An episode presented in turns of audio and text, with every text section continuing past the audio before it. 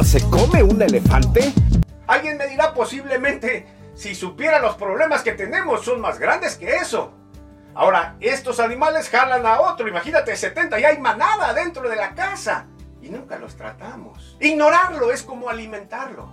No enfrentarlo es darle de comer. Y darle de comer a estos animales sí que cuesta. Llega a comer este elefante africano, por ejemplo, hasta 170 kilos de hierba, arbusto y árboles.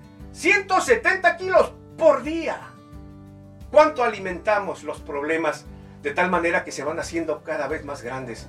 Una bola de nieve y estorban y rompen nuestra relación de pareja, de matrimonio, nuestra familia en sí. Otro dato es que los elefantes llegan a vivir hasta 70 años.